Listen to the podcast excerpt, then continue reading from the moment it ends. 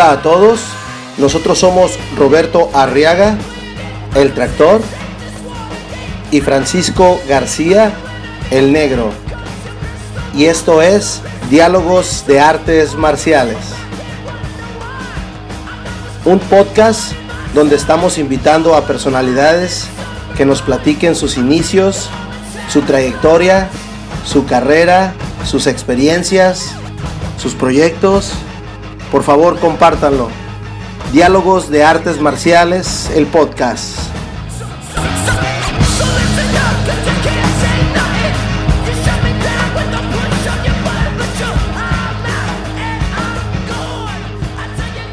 Diálogos de Artes Marciales le da la más cordial bienvenida a nuestro gran amigo y compañero de muchos torneos, licenciado en Derecho, egresado de la UABC, cinto negro tercer dan de Kempo Karate Americano, bajo la línea del maestro Adalberto Murrieta, a nuestro gran amigo Julio Carranco. Negrito, ¿cómo estás? Muy contento, muy contento de tenerlo. Eh, vamos platicando un poquito de su trayectoria. Una persona joven, pero muy constante y su equipo muy, muy trabajador. ¿Qué tal, Julio? Gracias por aceptar la invitación. Buenas tardes, maestros, ¿cómo están? Gracias a ustedes por, por invitarme a esta gran entrevista. Y este, la verdad para mí es un honor, como lo acaba de decir, muy joven aún, pero este, pues muy trabajador, gracias a Dios. Qué bueno, qué bueno. Oye, Julio, platícanos. Vamos empezando con Julio Carranco. ¿Quién es Julio Carranco? Bueno, Julio Carranco, pues mi nombre completo es Julio Isaías Carranco Palacios, tengo 24 años y ahora el 19 de diciembre cumplo 25 años. Eh, soy este, licenciado en Derecho, egresado de la OEC, este, y me considero ser una persona muy, este, a todo dar, una persona muy trabajadora, una persona que me gusta ayudar a los demás, este, una persona que, que siempre me ha gustado ver por, por mi familia, por mis amigos, muy amiguero, la verdad, me considero que siempre ando alegre y me gusta pues tener muchos amigos, platicar, conversar, este, saber de los demás, saber la vida también de, mis amigos, de, las personas que me quieren y este y entonces pues me considero que soy una persona pues a toda. Oye Julio, yo me acuerdo o recuerdo verte de, niño con tu papá, con tu hermana. ¿Cómo, ¿Cómo inicias en esto de las artes marciales? Sí, fíjate, siempre hemos sido muy unidos, como lo acabas de decir. Este, mi papá, pues siempre atrás de nosotros toda la vida hasta la fecha. Este, iniciamos, fíjate que yo pues inicié a los ocho años, yo inicié este, entrenando artes marciales. A los seis años yo inicié jugando béisbol, luego a los siete años en la primaria ya me metí al fútbol, fútbol soccer, y este, y ya a los ocho años iniciamos este, lo que fueron las, inicié las artes marciales, porque mi, la, cerca de la casa de mi abuelita había una escuela de karate que se llamaba Tiger Power. Y este, yo me acuerdo que le dije a mi mamá, ¿sabes qué? Pues quiero ir a karate. Y mi hija, mamá, no, que pues te van a pegar y que todo, ¿no? Y, y le, le, preguntó a mi papá, y papá, no, sí hay que llevarlo. Me llevaron y sí, la verdad me, me gustó muchísimo, este, pero y llegué a cinta amarilla, el maestro se llama Ernesto Mesa, llegué a cinta amarilla y el maestro cerró.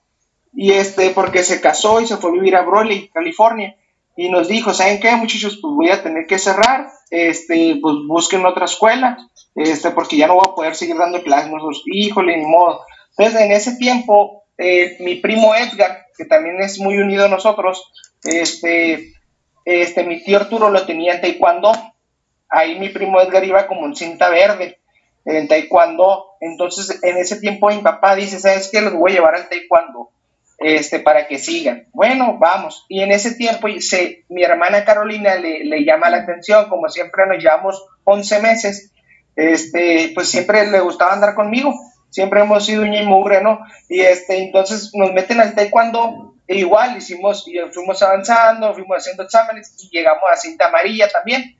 Este, y, mi primo Edgar ya iba en marrón, pero resulta que el maestro también cierra la escuela de taekwondo entonces nos quedamos hacia la deriva, ¿no? Y me acuerdo que mi papá, mi tío Arturo y mi papá siempre entrenaron en su vida de, chicos, entrenaron karate, entrenaron con el maestro Carlos Valencia.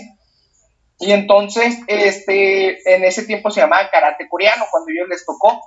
Entonces, este, ellos llegó, mi papá creo que llegó hasta cinta morada y mi tío Arturo hasta cinta verde. No lo terminaron, pero sí, sí llegaron a esas cintas. Pero nos dijeron, ¿sabes qué? Te voy a llevar a una escuela que está en el centro, ahí del, del, del, maestro Carlos Valencia, y ellos ya no van a cerrar.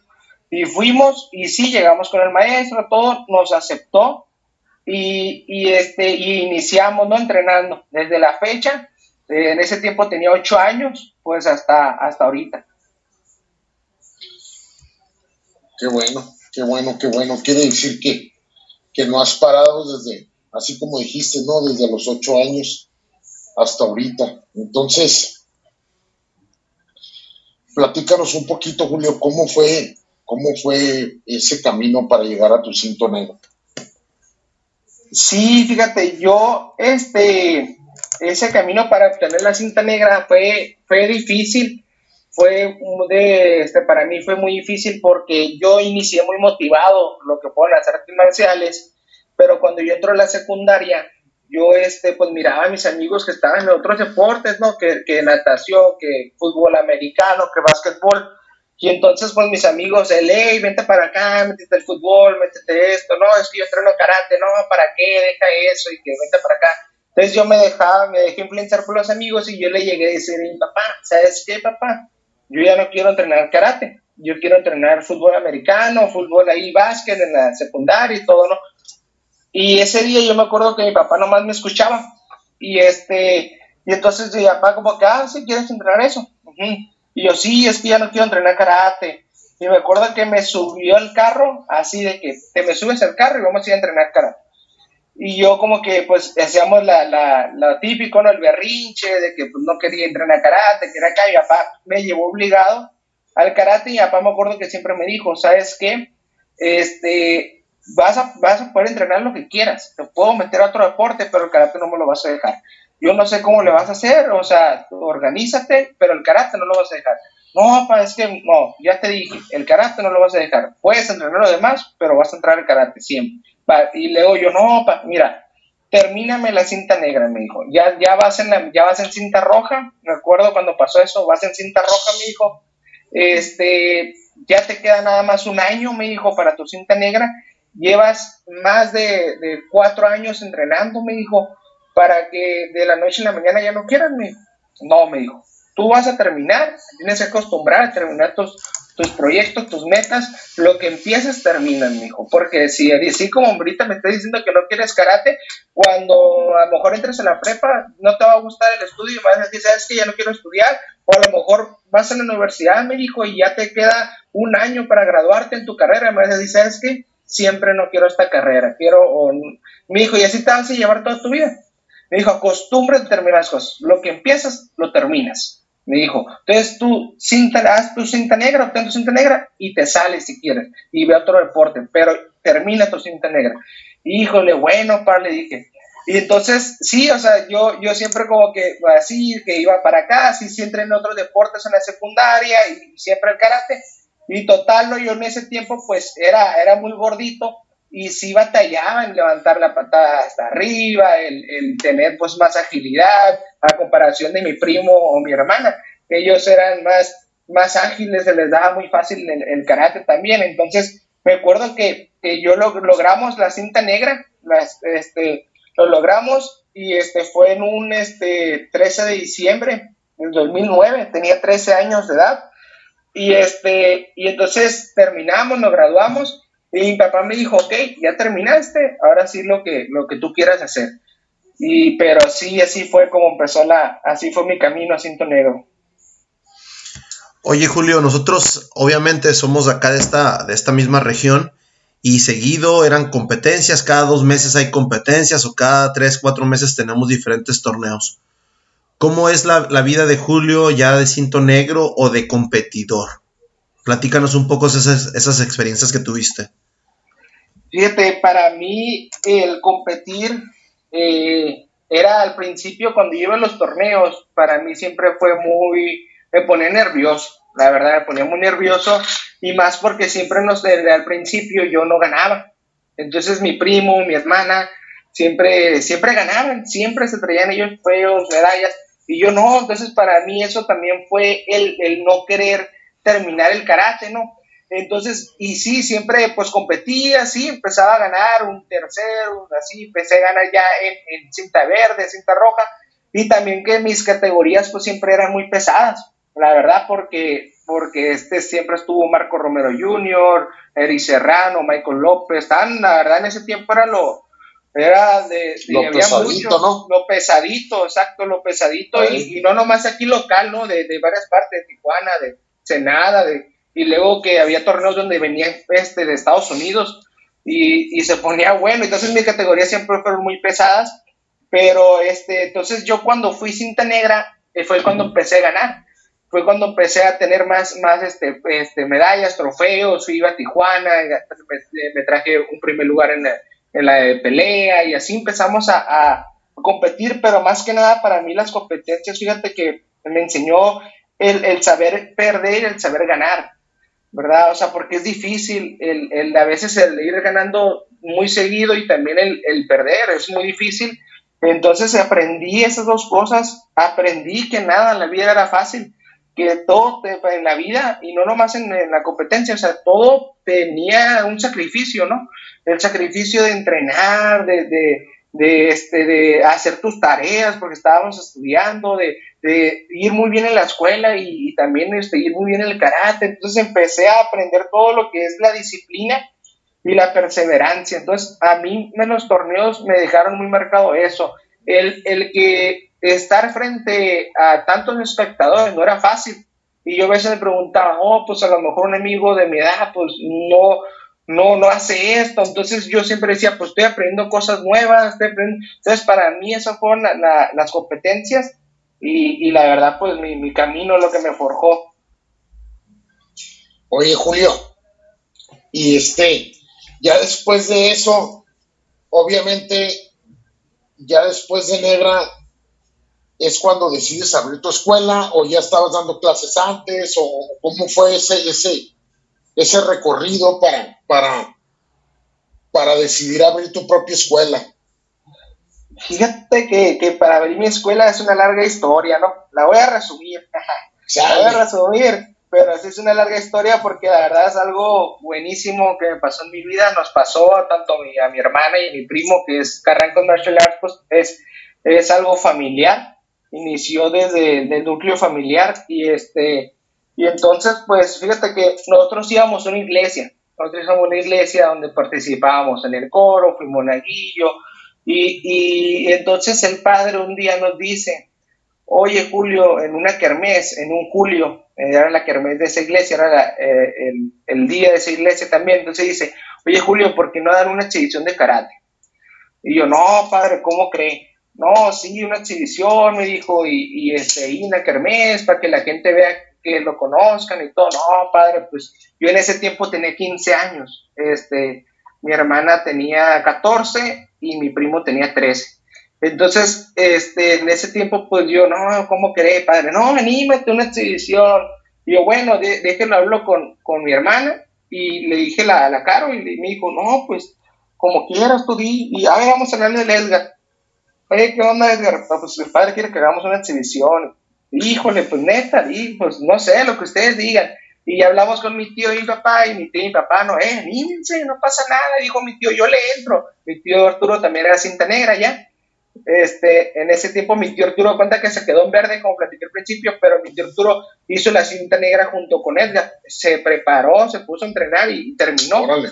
Entonces, en ese tiempo mi tío Arturo ya era cinta negra también y dice, oye, pues yo les ayudo, ¿qué onda? Hacemos la exhibición, metemos defensa, unos quebramientos, hacen el arma, una forma y, todo, que quede padre. Híjole, pues bueno, vamos a darle, y nos poníamos a entrenar.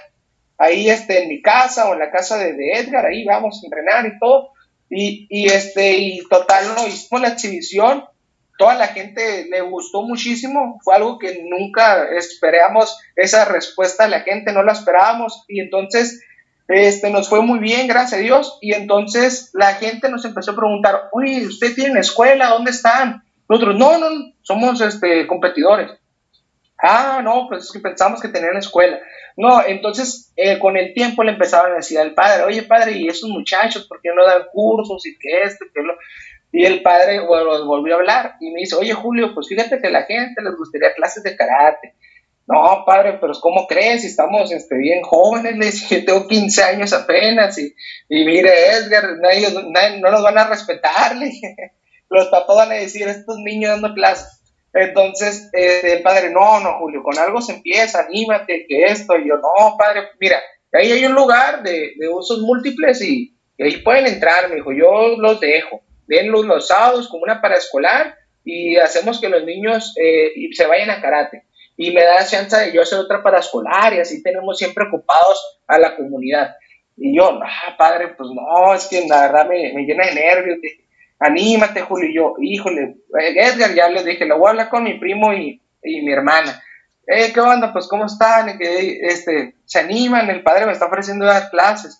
Y ellos, híjole, pues, pues no sabemos, pero pues vamos, porque pues eso realmente, pues realmente no te lo enseña en la escuela, ¿no? Sí, eh, claro. entonces, entonces, este, nosotros, pues vamos a darle. Y ya le dijimos, ¿sabe qué padre? Sí, nos acordamos que el primer sábado, el primer sábado fuimos y nosotros, oye, pues ¿cómo le hacemos?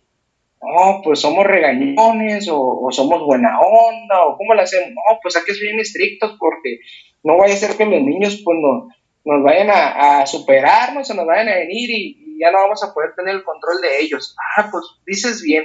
Y me acuerdo que el primer día se nos llena con 50 niños. Híjole, y luego niños chiquitos de todas las edades.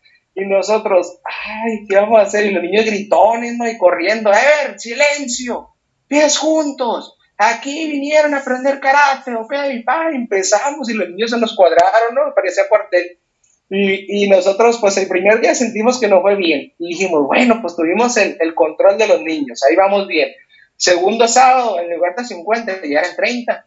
Y luego, no, pues, este, eh, ya igual, regañones. Total, fue pasando el tiempo y nos quedamos con 15. Y, y, obviamente salían los niños porque pues éramos muy estrictos, no les gustaba la disciplina que traíamos. Entonces, pero cuando se quedaron esos 15, nosotros dijimos, oye, pues, pues estos niños se están demostrando que quieren karate, que traen habilidades, traen esto, entonces nosotros, nosotros dijimos, entonces nosotros dijimos, no, pues vamos a darle bien con estos niños, los empezamos a formar y, el, y llegó la kermés, otra vez llegó una kermés, fue, pero fue una kermés del de 12 de diciembre de, la Virgen. Y entonces este, el padre nos dice, Julio, pues hagan una exhibición otra vez en la Kermés, pero con los niños ya. Ah, pues vamos, pues ok, padre, la preparamos. Y nos animamos, dimos la exhibición y la gente, el público súper emocionado porque los niños, pues, o sea, de, vieron el avance. Me acuerdo que ese día les pedimos cintas blancas nomás para que no tienen uniforme y mandamos a hacer unas camisetas. Y así, y le dije a los papás, consíganle un pants negro o blanco, ¿no? Y, ya nosotros, y, le pusimos la cinta y total, fue muy, muy buena exhibición, les gustó a la gente, todo. Entonces nosotros este, vimos que los niños ya llevaban eh, como seis meses entrenando y, pues no era cursos nomás de karate. Entonces dijimos, oye, pues, o sea, los niños están perdiendo el tiempo, porque pues ya llevan seis meses, ya de perdía a los tres meses, cuatro meses, ya hubieran sido cintas blancas avanzadas y, ¿Y qué onda? Pues, ¿por qué no lo hacemos escuela? Pues sí, cierto, dijimos. Y le dijimos al padre, padre, fíjese que traemos esta idea, queremos hacer una escuela de karate y, y, queremos pues ya cobrar a los niños 20 pesos a la semana, pero vamos a dar dos días. Y los 20 pesos le dijimos va a ser para comprar que alfombras, todo, para irlo equipando, el área de usos múltiples. Ah, yo los apoyo. Entonces fuimos con nuestro maestro en ese tiempo, este, con el maestro Carlos Valencia, y entonces eh, le dijimos la, idea que traíamos, también los apoyo, dijo, denle, yo los apoyo. Y entonces iniciamos como escuela, los niños empezaban a hacer diferentes exhibiciones que nos invitaban en otras iglesias y este, ya los niños presentaban su primer examen. En su primer examen llevamos a los 15 niños. De esos 15, 7 se trajeron mención honorífica. Y desde ahí fue como que no, pues estamos haciendo las cosas súper bien, la verdad nos animamos mucho y fue pasando el tiempo, duramos como un año en la iglesia, cuando decidimos este, abrir un local, que yo me acuerdo que le dije a mi mamá, mi papá, ya, mamá, pues tengo ganas de, abrir un local, de, de ya, de crecer, de, de, porque en la iglesia no podíamos crecer porque nada más podíamos tener niños de, de, del catecismo, no podíamos aceptar gente de afuera. Entonces dijimos, nosotros ya nuestro local, para no estar quitando y poniendo, y también porque el padre empezó a usar el, el, salón para otros eventos y a veces nos cancelaba la clase, que no podíamos dar clase. Entonces me acuerdo que mi papá, yo digo, cuando las oportunidades dan una sola vez en la vida, ¿no? Me dijo, busca un local. Yo no sé cómo le vas a hacer, pero tú busca un local. Y yo, no, papá, pero pues estoy en morro, o sea, no me van a, no me van a hacer caso nadie. Busca un local, tú ve y búscalo. Y yo, bueno, pues, y me acuerdo que, que empecé y ya, ya manejaba en ese tiempo, y me acuerdo que empecé a buscar locales, miraba locales de todo tipo, ¿no? Locales que me abrían la cortina y todo, todo, todo cochino, parecía picadero, ¿no? Y, y también locales que muy caros, la renta, y también arrendatarios muy a todo dar, y otros que, que nomás me decían, y si quieres, tanto. Y me acuerdo que llegué a un local donde se está en un segundo piso y ahí le abajo y la planta agua, le pregunto, oye, ¿no renta el local de arriba? No, pues este, eh, ahí ves el dueño enfrente, me dijo, pregúntale, fui, fui, y entonces yo le dije, le dije al señor, no, pues este, vengo a buscar el local y todo, dijo, no, pues sí. Y me acuerdo que el señor me miraba muy joven y le empecé a platicar todas las ideas que traía y me dice, sí. Entonces yo me acuerdo que me dijo 2.500 en ese tiempo. Yo, ah, pues está súper bien. Me acuerdo que vine con mi papá y le dije, oye, papá, ya encontré el local, y vamos porque me lo van a ganar. Y yo, el señor, no me lo voy a rentar eh, porque si lo quiero. Y el señor, no, no te preocupes, ya cuando llegó, mi papá se hablaron haciendo el trato con el señor, y el señor, no, yo miro a su hijo muy joven, pero trae muchas, muy buenas ideas, la verdad, es un chico muy emprendedor, dijo, es un joven muy emprendedor y, y va a crecer, de mí se acuerda, le dijo, va a crecer. Entonces, mi papá le dijo, no, pues muchas gracias. Entonces fue cuando nosotros decidimos abrir la escuela ya de manera formal y empezamos pues a, generar más ingresos de alumnos de ahora sí de, de, todas las colonias que estaban cerca, ¿no? Y también ya por recomendaciones de los niños que teníamos. Entonces fue así cuando nosotros abrimos la escuela y le dije a mi tío Arturo también, entonces entre mi papá y mi tío Arturo se empezaron a mover, ¿qué ocupas? ¿Qué esto? ¿Qué el otro? ¿No? Que que un cooler, que bueno, y me acuerdo que ese día mi Arturo trajo un cooler y que, o sea, nos pues, empezamos a trabajar en equipo y, se armó bien la escuela, pusimos alfombra, pusimos todo y así fue como inició Carrancos, la escuela Carrancos, fue un enero ya de manera formal, en un enero del 2012, un, un este, 20 de enero del 2012. Ya hace ocho años. Oye, este, Julio, platícanos un poquito Obviamente ya nos, nos has platicado tu, tu, historia y sabemos que, que, empezaste en Cofujado con el maestro Carlos Valencia.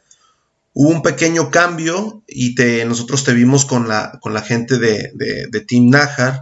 Platícanos un poquito cómo fue esa experiencia y, este, y cómo se dio. Sí, no, pues fíjate, cuando nosotros, así como acá decir, un, este, agosto del 2018 se, se por mutuo acuerdo se acabó la relación con, con el, maestro Carlos Valencia. Entonces nosotros buscamos otro sistema este, y nos fuimos con el sistema del maestro Nájar. Entonces, pero en ese tiempo nosotros teníamos una relación buenísima desde el 2017, muy buena de amigos. Y, este, y, y nos conocimos, de hecho, en un torneo un Iron Star en Rosarito. Entonces nosotros muy a todo dar, que, que, la verdad no le llevábamos bien, hacíamos que nos invitaban a Tijuana, nosotros nos invitábamos a Mexicali, y hacíamos, hicimos un open man un día con su escuela aquí en, en, Mexicali, hicimos una carnita asada y todo. Entonces cuando nosotros nos separamos del maestro Carlos Valencia, este, nosotros hablamos con ellos y de hecho los invitamos a la rumorosa. Hicimos una carne asada en la rumorosa, metimos una red de voleibol, todo y, y, y, en ese tiempo nosotros como que dijimos, nos irán a aceptar y, y este, y el otro, pues, pues somos, o sea, porque nosotros estábamos, estábamos jóvenes, pues, y dijimos, pues si ocupamos un respaldo, un sistema para que nos avalen las cintas de los niños. Entonces me acuerdo que, que, ese día el maestro llegó con, con, un pastel y traía la mitad del escudo de Dájar y la mitad del escudo de Carrencos. Y nosotros pues sentimos una, una directa, ¿no? Y, este, y empezamos a platicar con él, los proyectos que traíamos en mente, cómo nos gusta trabajar y que todo. Entonces empezó a dar la relación ya más este, de trabajo con ellos y entonces en octubre del 2018 mm, se da, se da ese, esa relación ya de trabajo, ya de estar con ellos, con el Team Naja, y, y de hecho hicimos un, un, contrato, hicimos un contrato de donde pusimos todas las cláusulas de cómo se iba a trabajar y todo, y entonces pues ahora que falleció el maestro, pues descansa el maestro Naja, pues también el contrato tenía también una cláusula, ¿no? De, de, de también se puede rescindir el contrato por alguna de las partes que faltaran. Entonces, este, entonces, pues por eso también ya, pues también otras, ya se fue dando la relación con la familia Nájar, con las hijas y la señora este, Norma. Entonces empezamos a trabajar y también hubo cosas que pues ya no, no nos gustaron. Entonces, de mutuo acuerdo se, se hizo revisión del contrato y, y, de hecho, pues sí, cuando falleció el maestro, mi novia y yo decidimos que pues, teníamos que hacer un contrato nuevo, ¿no? Entonces, pero ya con el tiempo eh, empezamos a ver muchas cosas y por de mutuo acuerdo, pues se, se, acabó la relación, decidimos pues separarnos, y, pero pues seguimos siendo grandes amigos. Y de ahí es cuando decides ya ingresar con, con nuestro también muy, muy, muy buen amigo Fadalberto. Sí, fíjate. Fadalberto como Rieta, entonces, ¿cómo se da esa, esa, o cómo decides tomar ese rumbo después de, pues ya con una escuela ya muy bien estructurada, con todos, todos tus alumnos ya, pues ya con varios cintos negros y, y, ya en, muy buen camino, vaya.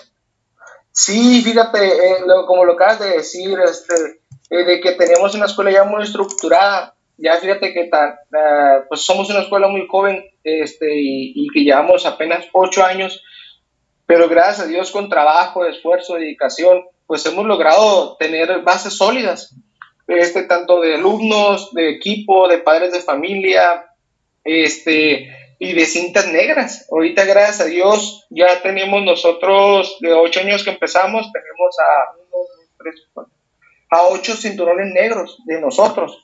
De esos ocho, cuatro siguen activos, cuatro siguen ahí. De hecho, de hecho, de esos cuatro, dos siguen entrenando y dos son instructores, dos son los que me apoyan ahorita dando clases, ya, ya con, como trabajo para ellos, pues. Entonces ya están ahí conmigo también. Entonces sí, sí hemos, somos, la verdad, sí miro mi escuela que va bien, vamos bien, nos falta, vamos ahí escarbando, escarbando, hacer esos cimientos sólidos, un, un árbol, una buena raíz nunca se va a caer.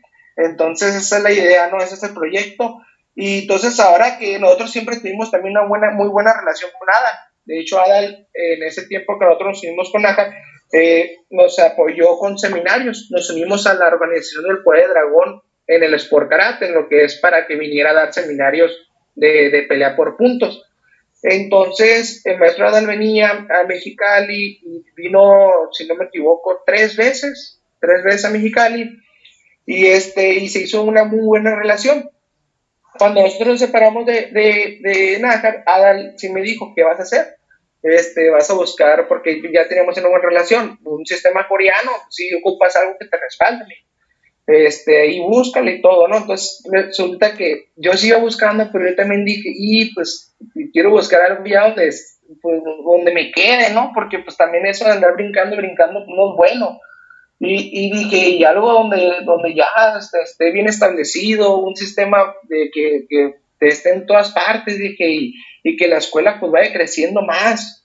Y entonces, este, me acuerdo que también mi, mi gran amigo, un gran amigo de toda mi familia, eh, yo, Sensei Jonathan Talé, este, que vive en la Ciudad de México ahorita, entonces me acuerdo que él siempre me ha brindado el apoyo, él siempre, él siempre, yo siempre platicaba con él, siempre me decía, tú vas a tener mi apoyo en lo que necesites, esto, que el otro. Entonces él me, me dijo, mira, yo soy Hawaiian Kempo, si quieres, este, ahí yo te puedo apoyar, nomás tenemos que entrenar y revalidar y esto.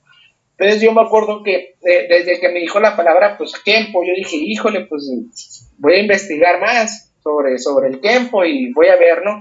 Y empecé a investigar sobre el Kempo, ya miré que el Hawaiian Kempo, el Kempo americano, la historia del maestro de Parker, de, cómo se formó el tiempo americano, y la verdad empecé a ver que buscar tiempo en, en Google pues te mandaba muchísimas fuentes. Y, y, y, la estructura que tiene está muy bien estructurado, eh, la filosofía, Este, entonces eh, te das cuenta que no nomás es entrenarlo y, saber tirar el golpe o la patada o, o, saber cómo defenderte, ¿no? O sea, es también saber lo que es la, la filosofía, lo teórico, el estudiar el tiempo para entender por qué estás tirando ese golpe, por qué estás haciendo ese, ese movimiento, ese chequeo, ese bloqueo, ese movimiento natural. Este, entonces empiezas a, empezar a ver este, muchísimas cosas y me llamó mucho la atención y lo hablé con Edgar y Caro, oye, miren, ¿qué onda con el tiempo? Pero sabíamos que era un proyecto complicado, ¿no? Porque porque se requería de, mucho entrenamiento, tiempo y, esfuerzo, o sea, de, saber que estamos ocupados ya trabajando. Mi primo Edgar está estudiando medicina, mi hermana Caro contabilidad, y entonces era de que, pues, oye, pues tenemos que brindarle el tiempo de revalidar la cinta y eso está complicado. Lo más fácil es buscar un sistema coreano que nos respalde a hacer este, este cambio totalmente diferente. Entonces, me acuerdo que hablé con Jonathan Tale y le dije, ¿sabes qué? Eh, pues quiero buscar a alguien más cerca, porque pues sí me quedas un poco más lejos y porque también me gustó más lo que el tiempo americano. Y entonces, este, le, me dijo Jonathan Tale, no te preocupes, yo te apoyo en la decisión que tomes, yo te voy a apoyar, tú sabes que somos amigos y aquí estamos. Y de hecho Jonathan Tale nos, nos respalda ahorita, este, pertenecemos a, a él como lo creativo en todo lo que es creativo, armas, formas y tricking. Entonces todo eso Jonathan Tale ahorita está trabajando de la mano con nosotros de manera directa y, y, también hacemos entrenamientos en línea ahorita. Él iba a venir este año y no, no se pudo por la pandemia, va a venir hasta, el, si Dios quiere, el 2021 y él va a estar viniendo a, a, Mexicali también. Entonces, pero ya fue cuando yo hablé con el maestro Ada, porque también empecé a conocer su trayectoria, empecé a ver todo lo del maestro Alberto Murrieta y le dije, oye, pues a ver, platícame más, me empezó a dar información, tuvimos unos entrenamientos en línea para conocer lo que es el equipo, me dio teoría también y la verdad nos quedamos encantados, ¿no? Y fue el, el, el sí que dimos ahí de querer cambiarnos al, sistema de equipo americano y, y, la verdad pues estamos muy contentos porque ahorita estamos en en el proceso de revalidación, ahorita estamos entrenando diario de lunes a viernes en, en línea revalidando nuestras cintas, mis alumnos también, mis alumnos, maestro Ada les da una clase todos los martes y ya nosotros le estamos pasando la chamba a nuestros alumnos y están haciendo revalidación de cinta, revisadas por, por el maestro Ada también, ¿no? O sea, entonces, este, la verdad, ahorita estamos preparándonos, sabemos que es un cambio radical, pero que con trabajo, esfuerzo, lo vamos a, lograr, a hacer un buen tiempo. Me parece muy bien, pues ah, hay mucha apertura en este tipo de sistemas, ¿no? El tiempo te va a dar eso y, tú solito te vas a ir, este, pues apoyando ahí del maestro Adal, que como lo dijo Roberto, es, es buen amigo de nosotros y este, y pues para adelante. Platícanos un poco cómo te metes o cómo entra Carrancos Team a lo que es el point fighting y este, y cómo te sientes, cómo podrías describir este, tu equipo. Pues fíjate, este, pues mi, equipo Carrancos, pues iniciamos con todo lo que es el Sport Karate, Point Fighting, el, arma creativa, todo nos empezamos a involucrar porque pues el Sport Karate llegó, ¿no?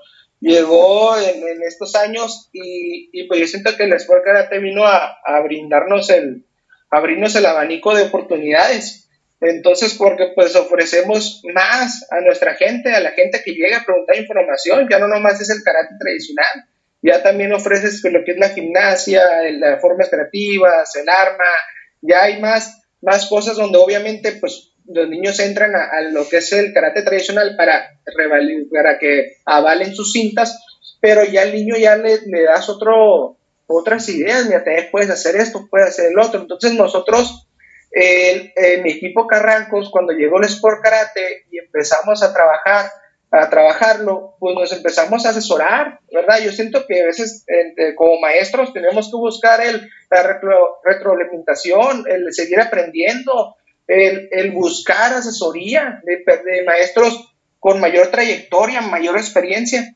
Entonces nosotros nos empezamos a asesorar con el maestro Jonathan Tale, eh, ya en el año 2019 también vino a trabajar y empezamos a trabajar con él, empezó a brindar apoyo, también vino Héctor Solorio, que también es un gran amigo de la familia, la verdad tenemos comunicación constante y, y este y, y, también se empezó a dar más, también hubo un tiempo donde fuimos a un este, Intensive Point Fighting de, de Sergio, del sensei Sergio Calva, de allá que de los campamentos que hacía con los italianos, también fuimos, Edgar Caro y yo nos, nos lanzamos a, a, un, este, a un campamento que la verdad buenísimo, muy, muy bien organizado y muy bueno, vale la pena.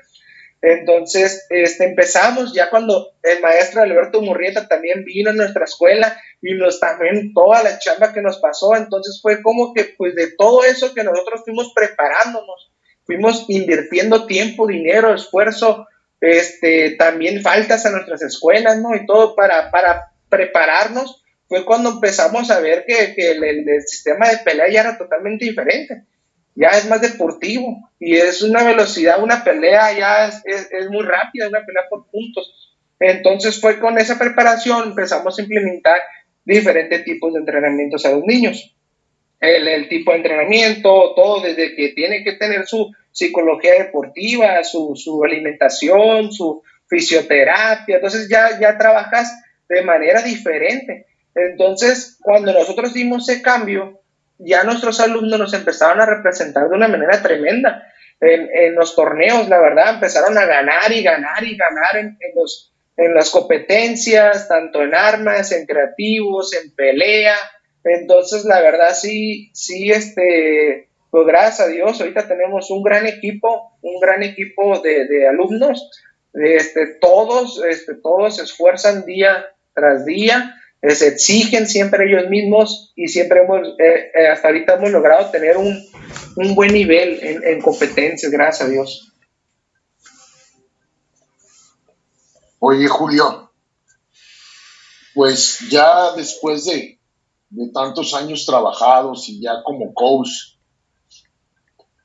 ¿cómo ves las competencias? ¿Qué es lo que más te llama la atención? También, o sea, quiero que me digas qué es cómo ven las competencias y qué es, que nos platiques un poco también de qué es lo que te llama la atención de, un torneo. Por favor. Muy bien, no, fíjate, ya ver las competencias como coach, como maestro, a cuando ibas como competidor de, niño, oh, pues es totalmente diferente, ¿no? Ahora te entran nervios, pero por tus alumnos. Ahora ya verlos ahí a los niños, ¿no? Que cuando hacen el arma, que, que no se les vaya a caer o, o cuando están peleando, que, que apliquen todo lo que entrenamos. Entonces, el estar ahí coachando es una pasión, o sea, para mí ir un torneo, yo me apasiono, a mí me encanta, yo, yo a mis alumnos les enseño mucho el, el saber perder y el saber ganar, que fue lo que yo aprendí en los torneos. El, el, el, que aprendan a ganar, ¿verdad? Que no se me vayan a, no vayan a perder piso y que, y que aprendan a perder, no siempre se va a ganar. Entonces, este, que acepten la derrota y por qué perdiste, que encuentren su conclusión, el por qué, por qué no gané, ok, falta de entrenamiento, los nervios, no, la verdad no entrenaba como usted me decía, no ponía atención, entonces eh, viene de muchas cosas, no, no, no más es el, el hecho de perdiste, ¿no? Entonces, eh, ya verlo las competencias es, no, es una pasión, es un estilo de vida, la verdad yo me divierto muchísimo, yo me apasiono, me divierto, eh, brinco, festejo con ellos y, y, este, y también cuando pierden los animo, o sea, porque eso les digo yo, no, ¿qué te pasó esto? Perfecto, no, no llores, no pasa nada, ya, vamos a entrenar esto y te va a ir mejor la próxima. Y también con el papá, porque también es un trabajo con el papá, de que el papá no se involucre tanto en el torneo, porque también a veces no favorece, ¿no?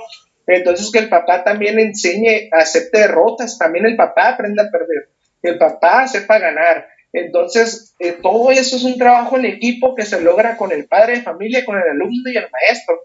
Entonces, lo, gracias a Dios, lo hemos llevado muy bien y, y pues han logrado muchas grandes cosas. Entonces, eh, y lo que vemos y buscamos en las competencias, fíjate que, nosotros buscamos más el, nivel, el nivel de competencia y, también la infraestructura. La verdad, ahorita yo creo que los torneos ya son muy diferentes y, y, la verdad ahorita pues gracias a Dios aquí lo que es Baja California hay mucho nivel ya, hay mucho nivel pero también es bueno el salir, el salir a competir, viajar, conocer y te abre el panorama, te abre una lluvia de ideas de todo lo que se puede hacer en, competencias, de cómo puedes organizar un torneo, de cómo se puede llevar a cabo un torneo de muy buen nivel, aquí en baja, ¿no? Entonces ahorita pues voy a meter este paréntesis y felicitarlos a ustedes, porque la verdad los dos han hecho un torneo top, yo lo puedo decir, aquí en Baja California, el Tijuana Open, desde el primer torneo impresionaron, superaron las expectativas de muchos, de todos, eh, de su organización, infraestructura, coordinación, obviamente, y, y, siempre se aprende, ¿no? No, no, no va a salir todo bien, porque si no, nadie es perfecto en esta vida, entonces somos seres humanos, pero se aprenden y vamos a mejorar el próximo. Y la verdad, este que pasó, no manches, cuando llegamos, mi gente, wow, del stage, que los tatamis, que no manches, y ese, esas ideas también están mucho en el sur. Entonces, allá en las competencias del sur, así se compite. Entonces, mm, eh, buscas también eso, pues, porque ahorita a veces es invertirle poquito más, pero, pero, eh, ¿qué busca la gente? Pues calidad, ¿no? Calidad en trofeos, calidad en, en medallas, y a veces yo sé que muchos decimos que pues eso es lo que menos nos debe importar, ¿no? Pero, pero pues el papá está pagando también. Entonces el papá también eh, está pagando y el papá no quiere pues que le des una medita toda chiquita o un trofeito, ¿no? O sea, entonces todo eso yo siento que va de la mano para que un torneo sea éxito, ¿no? En lo que es la premiación, la infraestructura, el nivel de competencia que, y, todo lo que se va dando, ¿no? Pero la verdad sí buscamos eso, nosotros hemos buscado mucho el nivel del torneo, nivel de competencia, tanto aquí en Baja, tanto en el sur, que gracias a Dios hemos viajado eh, pues ya bastante en este tiempo, corto tiempo que hemos tenido. En el año 2019 fuimos a Veracruz, fuimos a Ciudad Juárez, fuimos a la Ciudad de México tres veces, este, fuimos a Zacatecas, este, fuimos a Acapulco, a un Panamericano, este, hemos viajado bastante y la verdad yo siento que el viajar te, te ayuda a crecer a tu equipo, tu experiencia, a los, a los alumnos, a nosotros como coaches, el aprender de cómo se cómo hacen en, otro, en otras competencias, ¿no? Traemos una idea ya de irnos a los Estados Unidos a competir, a lo que es Nazca y empezar a crecer también por ese lado. Entonces, este, la verdad, aprenden muchísimo, la verdad a mí se me hace súper bien y este y, a veces es el miedo, ¿no? El miedo de, no, porque si van a perder mis alumnos, se me pueden salir, no, o sea, llévatelos, llévatelos, sal, viaja. Aparte de que ellos conocen ellos, su experiencia crece muchísimo y tú, y tú como maestro también tu experiencia crece muchísimo, ves las cosas de, un panorama totalmente diferente. Y también las amistades que logras hacer, la verdad hemos hecho amistades con, con este José Fernández Aguilar, Juan Carlos Corona, Hugo Mendoza, el maestro Jorge Jiménez, un gran amigo mío, Omar Rivera de Veracruz también, o sea, maestros que Armando Rosales, eh, toda la familia Rosales también, o sea, la verdad hemos hecho una amistad tremenda, Paula Duque también, una buena amiga de, mi alumno Julián y mía también, entonces hemos hecho amistades tremendas eh, que, la verdad este, ellos mismos te dan tips, te aconsejan, te ven ahí, a ver maestro, ve, mira, mira, eh", o sea, aprendes de todos, ¿verdad? Hasta de una plática aprendes muchísimo, yo siempre he dicho eso. A mí siempre me ha gustado platicar con todos los maestros y, y este, y, siempre el aprender día tras día. Entonces, ya como coach y las competencias, la verdad, mi pasión y, y el, es un panorama totalmente diferente y hay que saberlo eh, llevar, ¿no? Hay que saber perder, hay que saber ganar y, y prepararnos. Eso es lo importante. Fíjate que resumiste muchas, muchas de las preguntas o comentarios que tenemos nosotros. Yo totalmente de acuerdo con lo que dices, Julio. Y sobre todo ese hacer énfasis en eso que dices de las pláticas. Si uno pone atención y, escucha a las personas que ya caminaron el camino que uno va apenas eh, este, empezando a caminar, tienes que, tienes que estar ahí, ¿no? Y, eso es una de las ventajas que yo veo tu equipo tu papá, tú, te, han dado eso y, hasta tú mismo, ¿no? O sea, se han dado esa oportunidad y, como bien lo dijiste, es, es hay veces invertirle más, pero acá traemos a veces una cultura muy diferente. Eh, se agradece mucho los comentarios de, hacia el Tijuana Open. De hecho, este podcast se, se, está haciendo para eso, para que la gente que llegue y nos visite como ustedes que están cercas aquí en Mexicali, pero que la gente que viene de más lejos sepa con quién se va a topar, ¿no? Eh, si ustedes siguen este podcast, pues ya, ya van varios, ya casi llegamos a nuestra 50 entrevista, nuestro 50 episodio, y ese es uno de los principales esfuerzos que estamos haciendo nosotros también para brindarles un, torneo totalmente diferente. aproveché esto que me diste para, hacerle comercial también al Tijuana Open. Seguimos con, con nuestra, nuestra entrevista. ¿Qué es, ¿Qué es para ti, este, Julio? en general, en, pocas palabras, ¿qué es para ti entrenar artes marciales? ¿Qué ha sido? Fíjate, el, entrenar artes marciales para mí es este, disciplina. Para mí es, este, es un estilo de vida porque el, arte marcial no nomás es aprender a pelear, no nomás es aprender a, defenderte.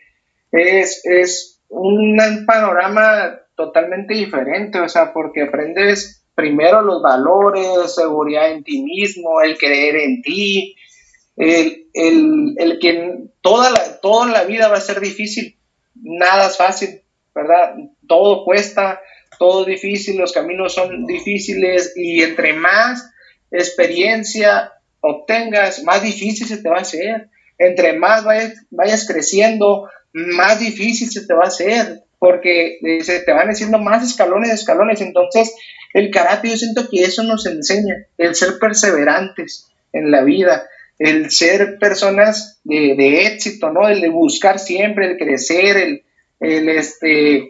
Entonces, para mí el karate es eso, los valores que aprendes, estilo de vida, y obviamente ya va de la mano, pues el aprender defensa personal, el aprender a tirar, a saber a, pelear, entonces aprendes a aprender todo, pero más que nada yo siento que eso le inculco yo a mis alumnos, no, más que nada, estás aprendiendo karate, pero tienes que saber la disciplina y tienes que también saber que pues vas a ser un buen estudiante.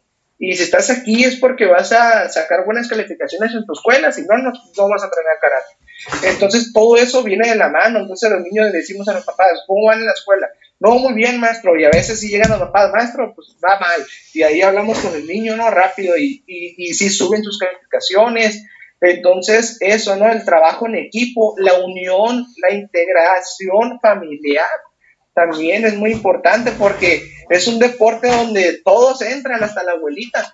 O sea, van y los quieren ver entrenando y van y se sientan. Y si tienes una tienda cerquita, pues van por sus papitas, sus churritos y están botaneando los papás, agarrando curada, organizando este evento, ¿no? Una carnita asada, que esto, que el otro, en un parque, una, un este, evento familiar, deportivo. Entonces, se empieza a hacer una unión familiar.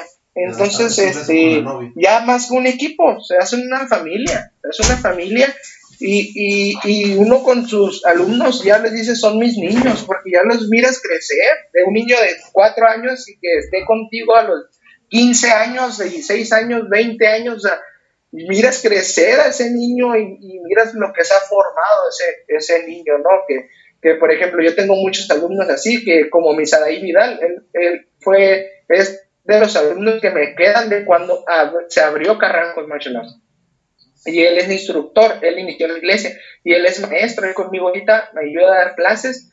Y él, este, yo lo vi crecer, él tenía, este, 8 años de edad y ahorita ya tiene 16 años, entonces, este, un hombre, pues toda una historia con su familia y, y yo siempre he tenido ese lema. En mi escuela, más que una familia, somos, más que un equipo, somos una gran familia porque se logra eso, la unión, la integridad, él, también, a veces el papá se desahoga, no, maestro, que pasó esto, o sea, todo eso, ¿no? Entonces, el, arte marcial es un estilo de vida y te va a enseñar muchas cosas y, y más que nada es que nosotros como maestros entendamos eso de llevar a nuestros alumnos por el camino de bien, el que aprendan a ser unos buenos estudiantes, buenos karatecas, este, y buenos deportistas. Entonces, eh, eso es para mí las artes marciales, es, un deporte, es un estilo de vida. Indudablemente, ¿no? Y ya este, ahora sí que como licenciado y, como coach y, y, ahorita porque pues la pandemia vino a, darnos un bajón a todos, ¿no? En todos los aspectos. Nos paró así en seco. Pero, pero este, yo creo que, no sé, estamos hablando de, de 10 o 15 viajes, ¿no? Promedio en, un año, ¿no? Sí. Aunque sea aquí cerquitas a, Hermosillo o, a Tijuana o cerquita, ¿no? Pero de todos modos sí, siempre, siempre sale uno mucho, si no va a competir, va a apoyar, pero de todos modos ahí está. Y, te, te, estoy diciendo esto porque te quiero preguntar, tu, tu sacrificio, tu, ¿cuál ha sido tu mayor sacrificio que has hecho por las artes marciales, Julio? No, fíjate, eso es una larga historia, pero la. No, fíjate, eh, mi sacrificio para mí por las artes marciales ha sido un camino enorme, un camino enorme eh, porque pues empezamos muy chicos, ¿verdad? Tuvimos la escuela cuando tenía yo 15 años, mi, mi hermana 14, mi primo 13, y entonces pues estábamos estudiando, yo estaba en la prepa eh, entonces, este, el sacrificio ese, pues, ese ejemplo que le hemos puesto a los niños, ¿no? De tener buenas calificaciones, nosotros, el ir bien en la prepa, porque me acuerdo que mi papá sí me dijo, a la primera que tú me empieces a reprobar la, la, en la escuela y la prepa, te cierro el karate. Y mi tío Arturo le dijo lo mismo a Edna. Entonces, nosotros, pues, era de que, oye, pues, nos gusta dar clases y luego, pues, ya es un trabajo, ¿no?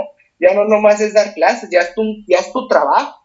Entonces ya el estudiar y el trabajar se te complica más, ¿no? Es un sacrificio enorme porque tienes que ir muy bien en la escuela, a veces el platicar con los maestros, el pedir permiso porque hay un torneo, hay un evento y tienes que salir y que no te lo quieren dar o si te lo dan te piden mil tareas para que te puedas ir. Entonces, el, para mí es eso, ha sido el, el, sacrificio, ha sido el estudiar y trabajar en las artes marciales, el, este, el, sacrificar horas de sueño. La verdad, pues yo me acuerdo que, cuando iba a entrar a la universidad, este, pues haces un, un examen y todo, ¿no? Y el horario es a, la suerte.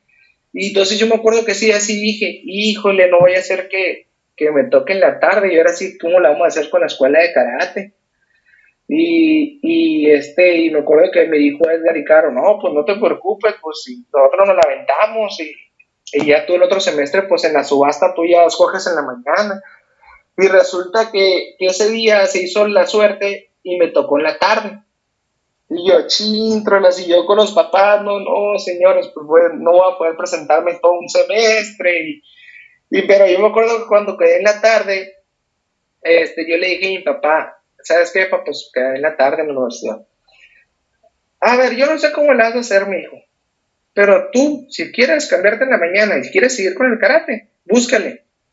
Busca, vamos. Pero tú, ya ahorita en la universidad se acabó que el papá, que la mamá va a ir a hablar con el director. Tú eres el responsable, tú eres un adulto. Y yo, ching, eso se me quedó marcado toda mi vida, hasta la fecha. Entonces, entonces yo me acuerdo que empecé a publicar, eh, ¿quién quiere cambios horarios y todo? Y nadie, nadie, hasta que sale una, muchacha, que ahorita es mi novia. Entonces, este, me acuerdo que yo le dije, ya, pues tengo una escuela de karate y todo. Y ya cuando la vi en persona, ya este, total, me cambió el horario y todo.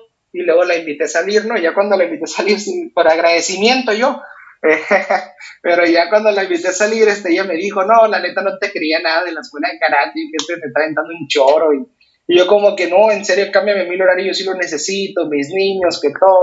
Fue una larga historia, ya llevamos pues cinco años y medio, mi novia y yo, toda la carrera. Este, y, y ahorita pues ya estamos laborando, ya estamos trabajando, ejerciendo. Entonces, pues este, ese fue mi sacrificio, ¿no? las horas de sueño, el estudiar, porque a veces de que la, la universidad ya es mucho más pesado.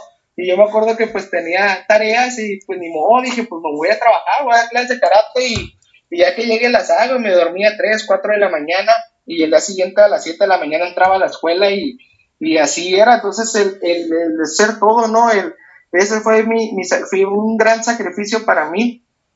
Sí, el, el, estudiar y el, trabajar las horas de sueño, el faltar a la escuela, porque si te atrasas, aunque te den permiso los maestros un día, si te atrasan.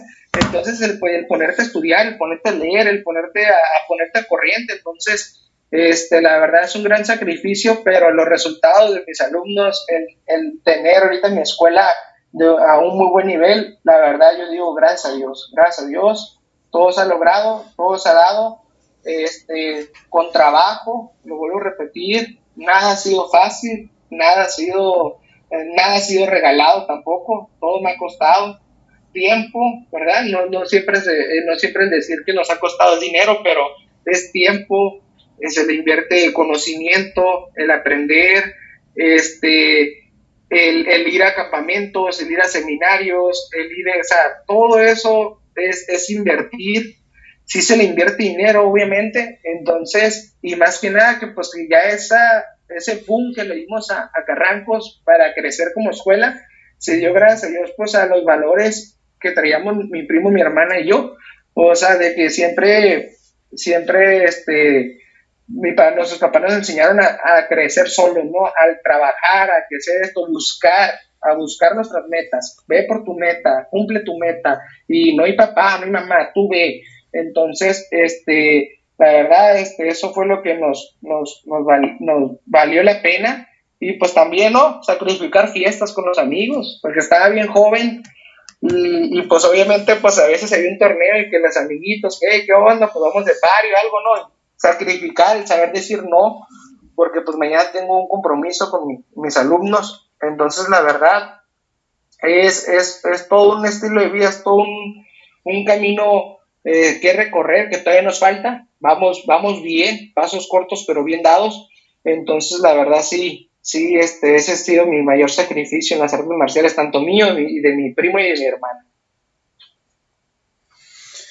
Y fíjate que concuerdo también contigo en esto de la, de la escuela y, de estar preparados. Creo que simplemente el, aspecto como, como hablas, como te, te explicas las cosas y me imagino que que esa es una de las, de las grandes ventajas que tienes como maestro, el, ser y tener una educación profesional te ayuda muchísimo.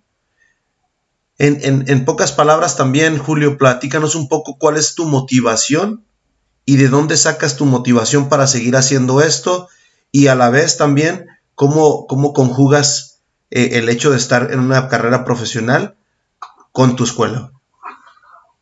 Fíjate, mi motivación para seguir eh, con esto, con la escuela de karate, la motivación pues son mis niños, son mis alumnos, es ver a, mis alumnos crecer, el ver el que se sobresalgan, el que, como ahorita ya tenemos una alumna que ya está estudiando eh, em, enfermería, cinta negra con nosotros, Naomi Gandarilla ya está haciendo enfermería, nuestro alumno Ángel Calderón, otro cinta negra con nosotros, acaba de quedar en nutrición también en la OSE o sea, todo eso son, son cosas que a nosotros nos motivan, ¿no? Ver que siguen forjando, siguen preparándose, siguen ellos mismos el buscar ser, ser, alguien en la vida, ¿no? Ser un profesionista en la vida. Ahorita nuestro alumno Misaí ya va, va, va en quinto semestre de prepa, nuestro alumno Julián acaba de pasar a segundo semestre de preparatoria, entonces también cintas negras que siguen con nosotros y y la verdad, esa es nuestra motivación, ver que todos nuestros alumnos siguen preparándose, siguen creciendo en su vida profesional, en su vida de, de, en su vida arte marcialista, ¿no? De que van avanzando de cinta, van logrando sus avances, van cumpliendo sus competencias, todo la verdad es eso y el, y el ayudar, pues nosotros siempre nos inculcaron eso en mi casa, ¿no? El apoyar a los demás, el ayudar a los demás, ayudar a quien lo necesite.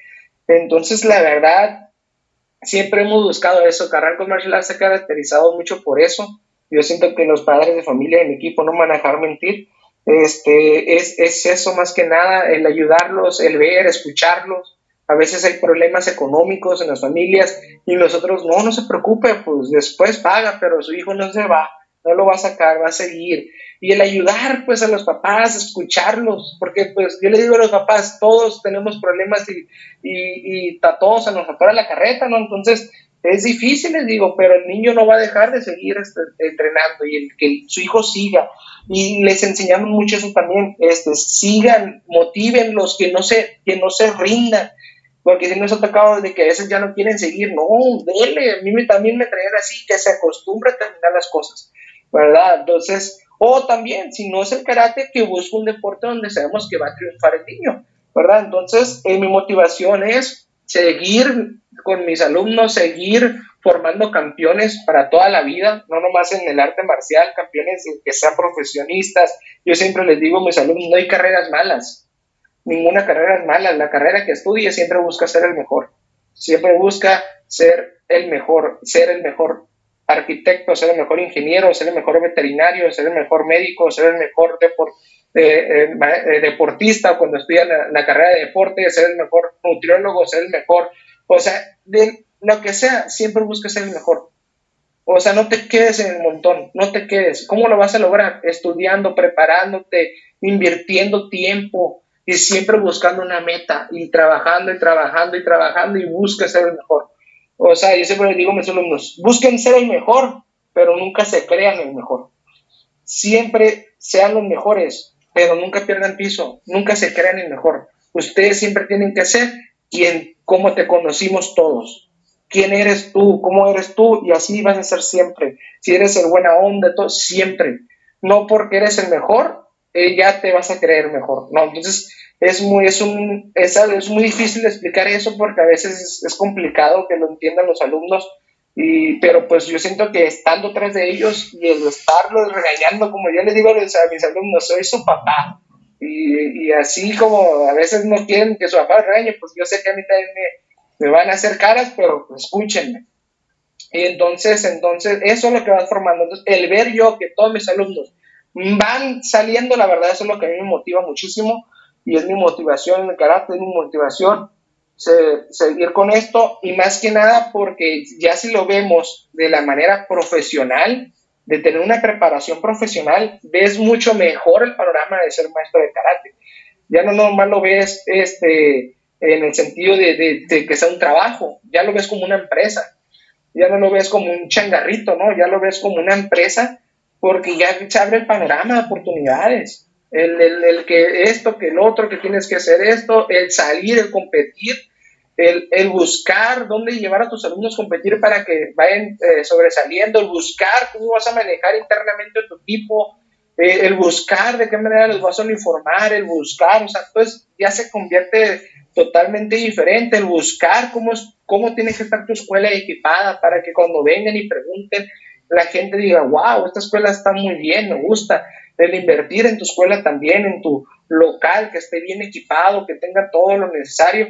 Entonces ya lo ves como una empresa porque ya lo buscas que algo que debe durar para toda la vida. ¿Y por qué no? Empezar a hacer, pues abrir sucursales, ¿no? Yo, esa es mi meta, ¿no? Que mis alumnos, eh, yo ya les dije, el primero que quiera abrir una escuela aquí, díganme y los vamos a apoyar, vamos a ayudarlo que abra la escuela y van a tener nuestro apoyo incondicional. Esa es la idea, de que puedan abrir escuelas mis alumnos y, y nosotros también este, abrir en Estados Unidos una escuela, ya que, que, yo soy emigrado, mi, familia, mi papá no se emigró toda mi familia, entonces también es un proyecto que traemos en abrir una escuela en Estados Unidos, aquí en, en California, aquí puede ser en el centro, o, o mi hermana, claro, que trae muchos proyectos de irse a vivir a, a Seattle o allá más arriba, entonces pues ¿Por qué no? No, o sea, se te abre el panorama, ¿no? Puedes tener tu trabajo, pero también puedes tener tu extra, tu hobby, lo que te gusta hacer, lo pones, tu escuela de karate. Entonces, el, el, esa es mi motivación y, el seguir viajando, como esa, este mundial que fuimos en 2019 con mi alumno Julián. La verdad fue una experiencia increíble. Gracias a Dios, nuestro primer mundial después de ocho años. Ese tiempo teníamos siete años en la escuela. Eh, eh, pues se logró la medalla de bronce nos falta mucho, nos falta mucho para prepararnos, para seguir compitiendo a ese nivel, que ya estamos poniendo práctica todo eso y vamos a seguir preparándonos para volver a ir a un mundial y, ahora sí por las de oro, ¿no? Pero esa es la motivación esa y el ayudar a, nuestra gente, siempre con trabajo, esfuerzo, apoyar, ver que, quiénes son los alumnos, cómo se están formando y, y, pues más que nada que pues vamos haciendo una familia, ¿no? Es muy bonito que a los papás te hablen ya y te cuenten, te, te inviten a sus fiestas, te inviten a todo, te inviten a sus reuniones, entonces eso se hace una gran familia. Indudablemente. Pues sí, fíjate porque pues vas conociendo, obviamente en el camino hay mucha gente que se va, mucha gente que se queda, pero sí vas conociendo mucha, mucha gente y, la mayoría se queda. Exacto. La mayoría se queda y, y tú tienes un gran equipo. A través del tiempo hemos visto que pues has estado evolucionando en todos los aspectos y, vemos, y vemos que estás creciendo y vemos cada vez vemos al equipo Carranco más fuerte y pues eso eso dice que estás haciendo bien las cosas, ¿no? Así como dijiste tú hace, hace ratito cuando empezamos a, platicar. Mensaje final de Julio Carranco para todos los que entrenamos algún arte marcial. Pues mensaje final para todo, primero para todos los atletas de que entrenan arte marcial es no se rindan, siempre busquen sus objetivos, sus metas, lo que traigan en mente, ante lo que era imposible, luchen por ello, luchen por ello porque no hay nada imposible en esta vida, todo se puede lograr, todo se puede lograr con trabajo, perseverancia, el buscar, el apoyo, el hablar, el darte a conocer, se puede lograr, entonces no veas nada difícil en tu camino, ningún proyecto difícil, sé tú siempre y logra tus objetivos siempre, lucha por ellos. Si vas a querer ser un campeón mundial, panamericano o, o, ser un buen maestro, porque también no, a veces el ser campeón mundial no, no, no es de que vayas a ser un buen maestro. Es como cuando estudias en la universidad, no por tener dieces vas a ser el, el excelente abogado. Entonces, eso te lo da tu persona, ¿verdad? Te lo da tus enseñanzas, todo lo que has aprendido en tu vida. Entonces, a veces, a veces eres campeón mundial y a veces no, tu rama no es ser maestro de karate, tu rama es ser competidor toda tu vida y ser el mejor.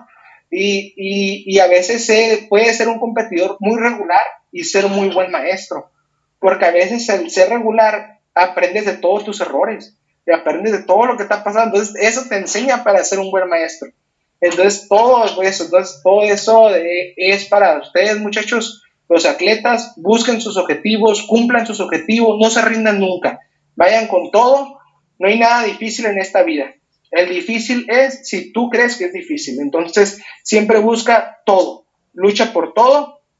Y si vas a querer ser un campeón mundial, un excelente competidor, ve por eso. Si quieres ser un maestro de karate, ve por eso. Y logra y pon tu escuela y supéranos a todos. Eso yo siento que nos da gusto a todos nosotros los maestros. Ver que un maestro joven pone una escuela y supera las expectativas es porque su maestro hizo bien las cosas con él. Hizo bien las cosas con él. Entonces cuando dicen el maestro, el alumno superó al maestro, eh, nos debe dar gusto porque es, es que el maestro hizo muy buenas cosas con él. Y para todos los maestros del arte marcial, es este, síganos trabajando siempre con el corazón. Hay que trabajar con el corazón hay que trabajar en equipo, hay que trabajar unidos, la unión hace la fuerza. Entonces hay que trabajar en equipo, hay que si crecemos una escuela, crecemos todos. El arte marcial es, es un este trabajo que se nos da para todos. O sea, a todos, a todos nos va a ir bien. Simplemente hay que trabajar, simplemente hay que prepararnos, hay que invertirle, hay que invertirle tiempo, dinero, esfuerzo, hay que salir, hay que viajar, viajen, ese es mi consejo, viajen mucho, conozcan, vayan a Estados Unidos, a toda la República Mexicana, conozcan, vean cómo se compite en, el centro del país, vean cómo se compite en Estados Unidos, miren, todos, viajen, conozcan, todo eso te abre el panorama, te abre tu, el panorama de ideas, entonces todo eso te va forjando en tu camino y te va enseñando a ser un mejor maestro y, no sé qué, bueno, se clave en el, ah, es que yo era campeón y yo tenía que ser un buen maestro, no. O sea, prepárate, busca también. Ahorita ya, ya busca cómo, cómo poder ser maestro, cómo enseñar a ser maestro. Yo no me considero que soy el mejor maestro, me falta, y, pero me estoy preparando para ello. Busco, este, me preparo y lo vamos a lograr si Dios quiere.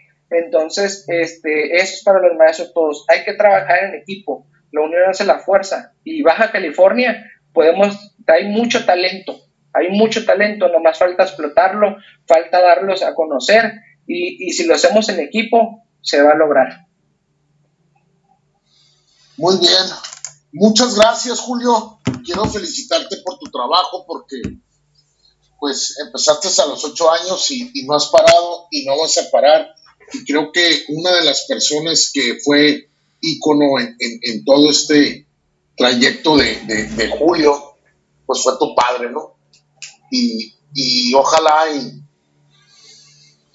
y, este, y la gente tenga el apoyo de sus padres como lo has tenido tú, porque es algo, es algo muy bonito, pues. Yo, en mi caso, yo llegaba con mi papá, a veces llegaba y le decía, mira, me gané un trofeo, y mi papá así como que, ah, ok.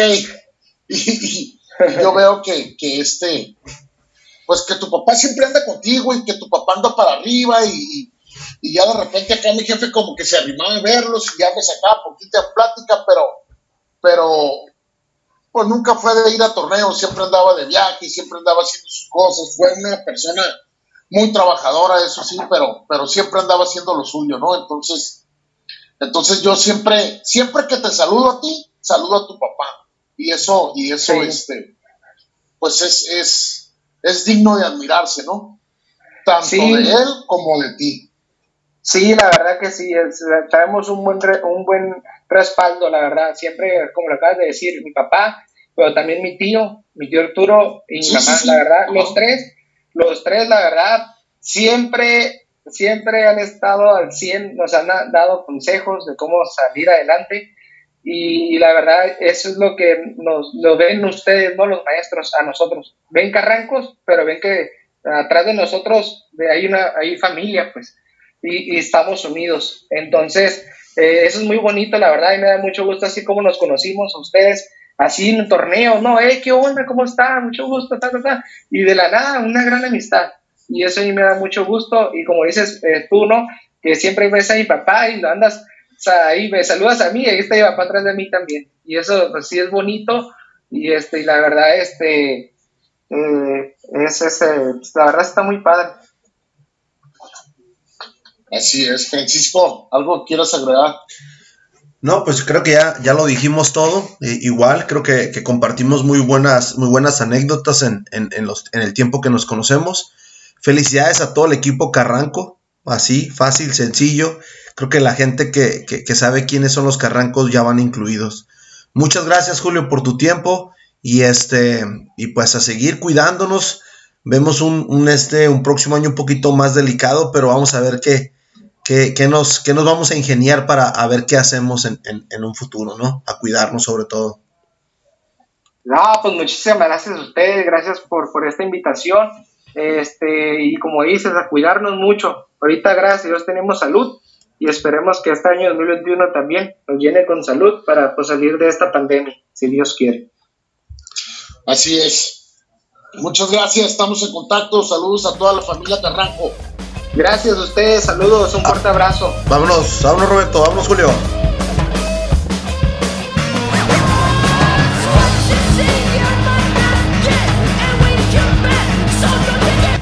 Muchísimas gracias por haber escuchado este episodio. Síganos en nuestras redes sociales, Facebook, Diálogos de Artes Marciales, Instagram, Diálogos Marciales. Por favor, compártanlo, denle like.